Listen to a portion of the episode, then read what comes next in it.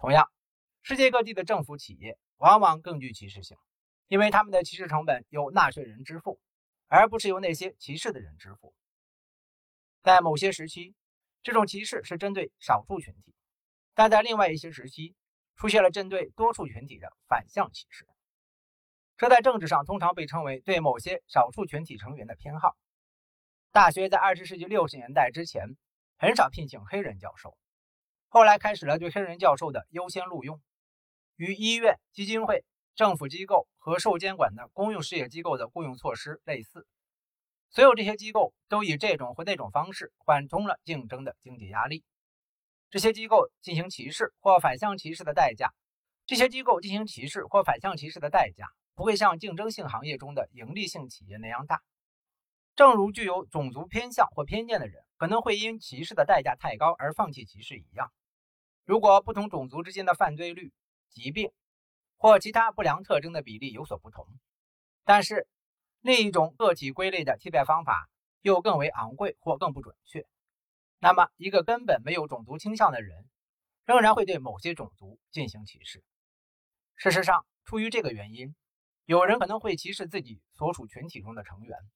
例如，有时黑人出租车司机会避免在天黑后接送男性黑人乘客。简言之，种族会被当作一种挑选手段用在决策上。即使使用这种手段的人并不是种族主义者，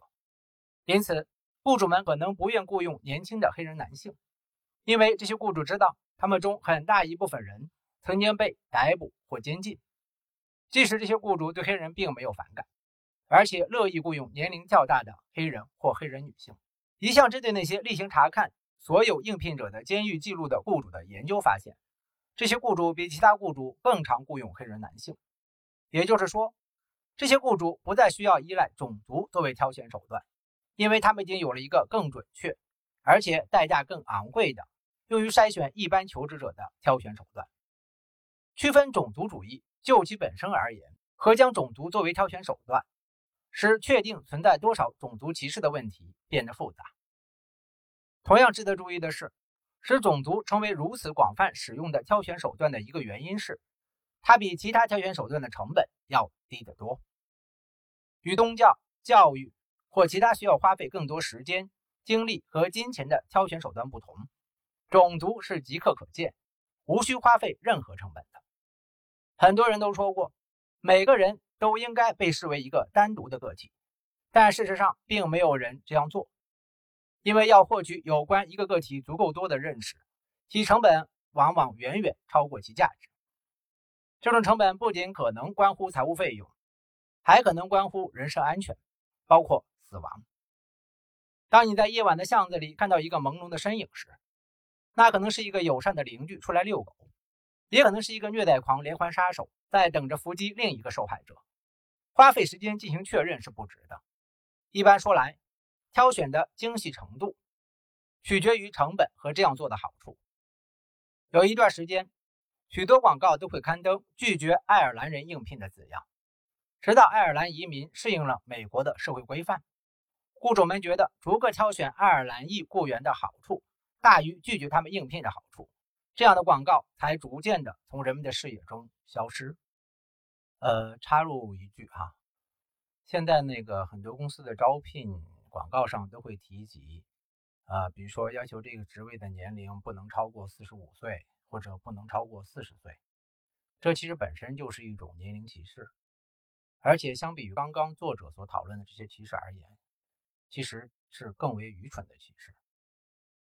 因为你过滤掉这些人之后，不仅过滤掉他们的经验，而且其实会降低面试的成功率，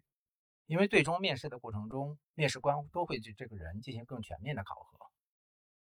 仅仅靠一个年龄就筛选掉很多的这种求职者，其实对公司和求职者本人都是一个双输的后果。对于少数种族和少数民族来说，也包括妇女，歧视问题不仅在于它是否存在，或者它有多严重，还在于它发生的地点。关于这两种情况，歧视可能从童年就开始，特别是在上学的时候。所以到了不同个体成年。并且开始进入就业市场时，在资质方面可能就存在真正的差异了。多年来，事实上是好几代的时间，南方的黑人儿童上过的学校，对单个学生的平均支出远低于白人学校。在南方的一些地区，花费在白人学生身上的人均支出是花在黑人学生上的人均支出的几倍。在某些地方，同一学年的天数并不相同，因此黑人学生和白人学生。在受教育的年数相同的情况下，所获得的教育数量和质量都非常不同。成年后，在吉姆·克劳时代，具有相同教育背景的黑人和白人获得的薪金不同，但无法确认这种差异是雇主歧视的体现，还是工人接触到雇主之前就已经发生的歧视的体现，亦或是某种组合的体现。在之后的时期，到了学校为每名学生的支出。以及上学天数这类差距变得较小或不存在的时候，学生们的学习表现差别非常之大。正如已经指出的那样，一个平均水平的17岁黑人的考试得分只达到了比他年幼好几岁的白人学生的水平。在此要重提的是，虽然是出于不同的原因，但是拿受过相同教育的黑人和白人各自的收入做对比，就等于在拿苹果和橙子做比较。因此。雇主歧视这一论断仍然值得怀疑。歧视带来了众多经济问题，包括在特定的时间和地点它有多严重，随时间的变化它改变了多少，以及群体之间有多少经济差异可以用它来解释。评估最后一项差异的方法之一是比较来自不同种族和民族群体的真正可比较的个体。原则上看来很简单，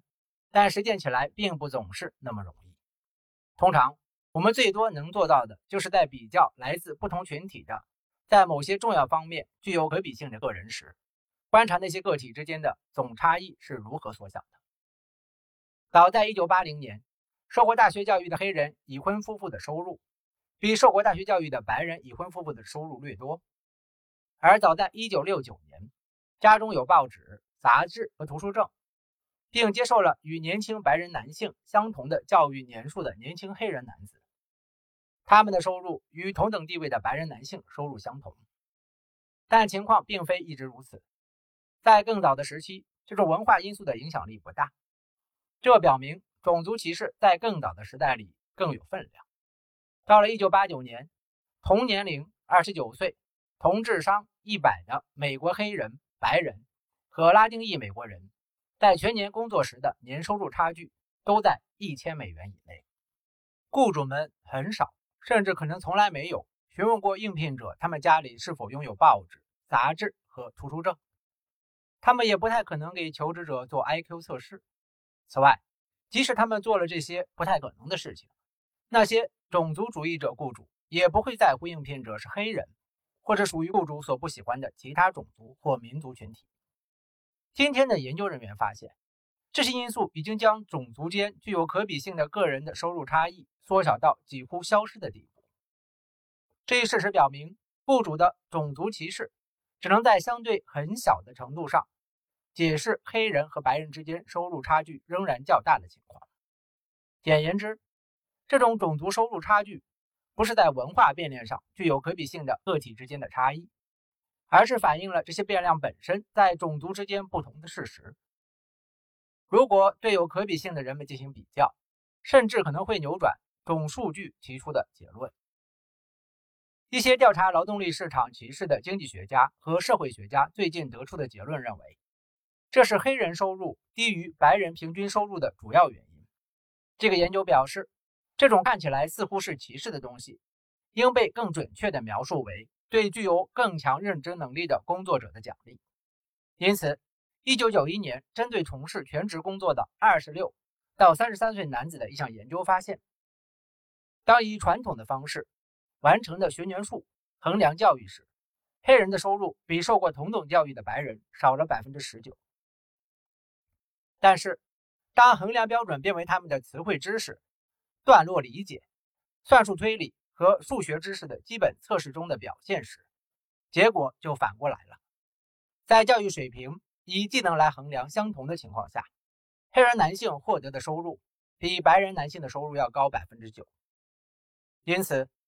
即使是在种族不被用作挑选手段的情况下，其他挑选手段也会对不同种族的人产生不同的影响。例如，淘汰曾经犯过重罪的应聘者，可能会使一个群体中被淘汰者的数量比例高于另一个群体；即使是淘汰有纹身者或姓名怪异者，也可能会使一个群体中受到影响的人数比例高于另一个群体。反歧视法律。会让雇主们对不同群体差别对待的政策和做法承担法律责任。在这些案件中，举证责任落到了被告身上，他们要证明其所使用的特定标准的有效性。通常的法律原则是将举证责任推给原告人。这种对通常法律原则的逆转，往往足以预先确定结果，因为提供让无经验的第三方满意的有效性证明的成本。很容易超过诉讼所涉及的任何问题的价值。例如，为了验证一个心理测试，可能要花费数万美元，而且不能保证其验证会令不太可能是精神测试、统计分析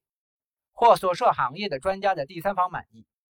雇主们常常在庭外和解这类案件，因为即使他们根本没有歧视，他们也知道试图证明自己的无罪是徒劳的。感谢您的收听。欢迎您订阅、点赞、评论和分享。